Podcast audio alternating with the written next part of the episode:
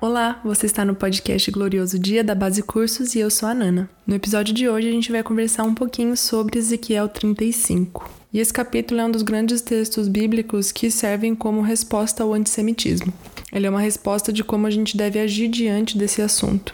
E é triste a gente ver que até hoje existem pessoas na igreja que estão agindo de maneira errada com Israel, indo contra o que o próprio Deus diz. E aqui eu não estou falando sobre apoiar a política do Estado de Israel, mas eu estou lembrando vocês que Deus tem uma aliança com esse povo. É preciso entender que existe uma diferença entre essas duas coisas. Bem, o capítulo de hoje, Ezequiel 35, ele é dividido em duas sessões. A primeira é a certeza que Edom vai ser completamente julgada, e a segunda é por que, que Edom vai ser completamente julgada.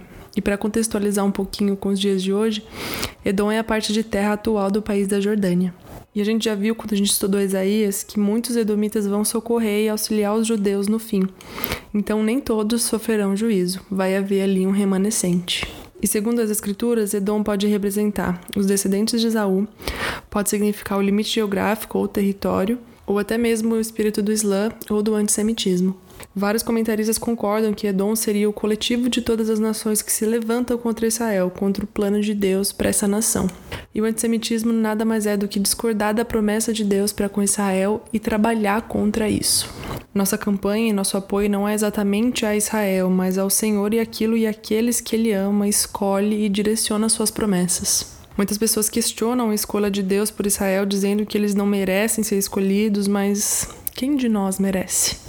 O nosso coração invejoso e até mesmo hipócrita se revela nesses momentos em que falamos daqueles que foram escolhidos, sendo nós parte do povo que não foi escolhido. A gente ama aquilo que Deus ama.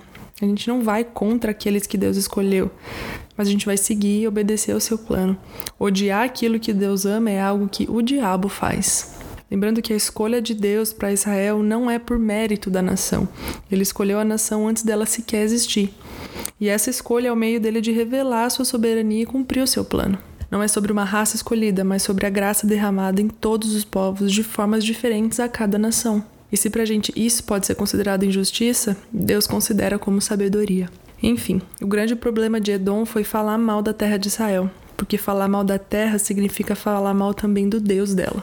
Não respeitar o limite das nações é questionar a soberania de Deus que deu as terras para cada nação, e por isso Edom será duramente julgada. E esse ódio de Edom por Israel começou no conflito lá atrás entre Jacó e Esaú, ou seja, é bem antigo e muito anterior ao profeta Ezequiel. Nos versos 5 e 6, que eu já vou ler para vocês, a gente vê uma destruição certeira de Edom, porque eles possuem um ódio sem fim com Israel e porque eles ajudaram os babilônicos a invadir Jerusalém e derrubar os israelitas. Os versos 5 e 6 dizem: Pois você guardou uma inimizade sem fim e deixou os filhos de Israel entregues ao poder da espada no tempo da calamidade e do castigo final. Por isso, tão certo como eu vivo, diz o Senhor Deus, farei você sangrar, e o derramamento do sangue o perseguirá. Visto que você não odiou o derramamento de sangue, este o perseguirá. Um bom acréscimo nesse estudo é a leitura do Salmo 137. Esse capítulo é o contexto para se entender como Ezequiel estava profetizando, entendendo o quão doloroso é o que os edomitas fizeram com Israel. Então fica aqui a dica para vocês, se vocês quiserem um acréscimo para essa leitura do capítulo 35 de Ezequiel, leiam o Salmo 137. Dentro desse capítulo 35 que a gente está estudando hoje, os versos 4, 9 e 15 repetem a mesma frase: Então saberão que eu sou o Senhor. Ou seja, por meio dessas coisas que eles vão sofrer do juízo, Edom vai saber que o Senhor é Deus. Bom, durante a aula que foi transformada nesse podcast aqui que você está ouvindo, foram citadas cinco razões para o julgamento de Edom que na verdade são cinco questões antissemitas que servem para a gente avaliar os nossos corações hoje. A primeira é o ódio antigo que surgiu lá com Esaú, que eu já citei, e que se perdura até hoje, principalmente dentro do Islã, cuja missão e visão é aniquilar o povo judeu e possuir a terra de Israel. A segunda é o poder da espada. Os edomitas ajudaram e lutaram contra o povo judeu, participando dos ataques a eles. Que o Senhor nos livre de nos levantar contra o seu povo escolhido. A terceira é tomar posse da terra.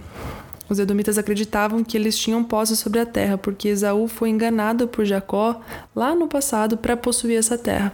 Então eles acreditam que é direito deles possuir essa terra. A quarta é as blasfêmias contra Israel. Existe um desprezo pela soberania e compromisso de Deus em dar a terra ao seu povo escolhido. E por último, a quinta é se exaltar contra Deus, ou seja, além de tudo isso, afirmar com arrogância que tem como e vai prevalecer contra Israel. Essas são cinco questões bastante antissemitas, né? São até contra a própria existência ou os direitos de Israel, e que a gente precisa estar atento para ver se nada disso rodeia o nosso coração, porque o antissemitismo está mais perto do que a gente imagina. E para terminar esse capítulo e esse estudo de hoje, a história de Edom não acaba aí, não acaba nesse julgamento. No começo desse episódio eu falei que Deus vai encontrar o seu remanescente Edom. Então Deus também tem um plano para esse povo. O plano de Deus é alcançar esse povo e ter o seu remanescente ali, a sua herança em Edom. Existe esperança. Então é isso, gente. Essa é a mensagem de Ezequiel 35. Eu vejo vocês no próximo episódio. Até mais e Maranata.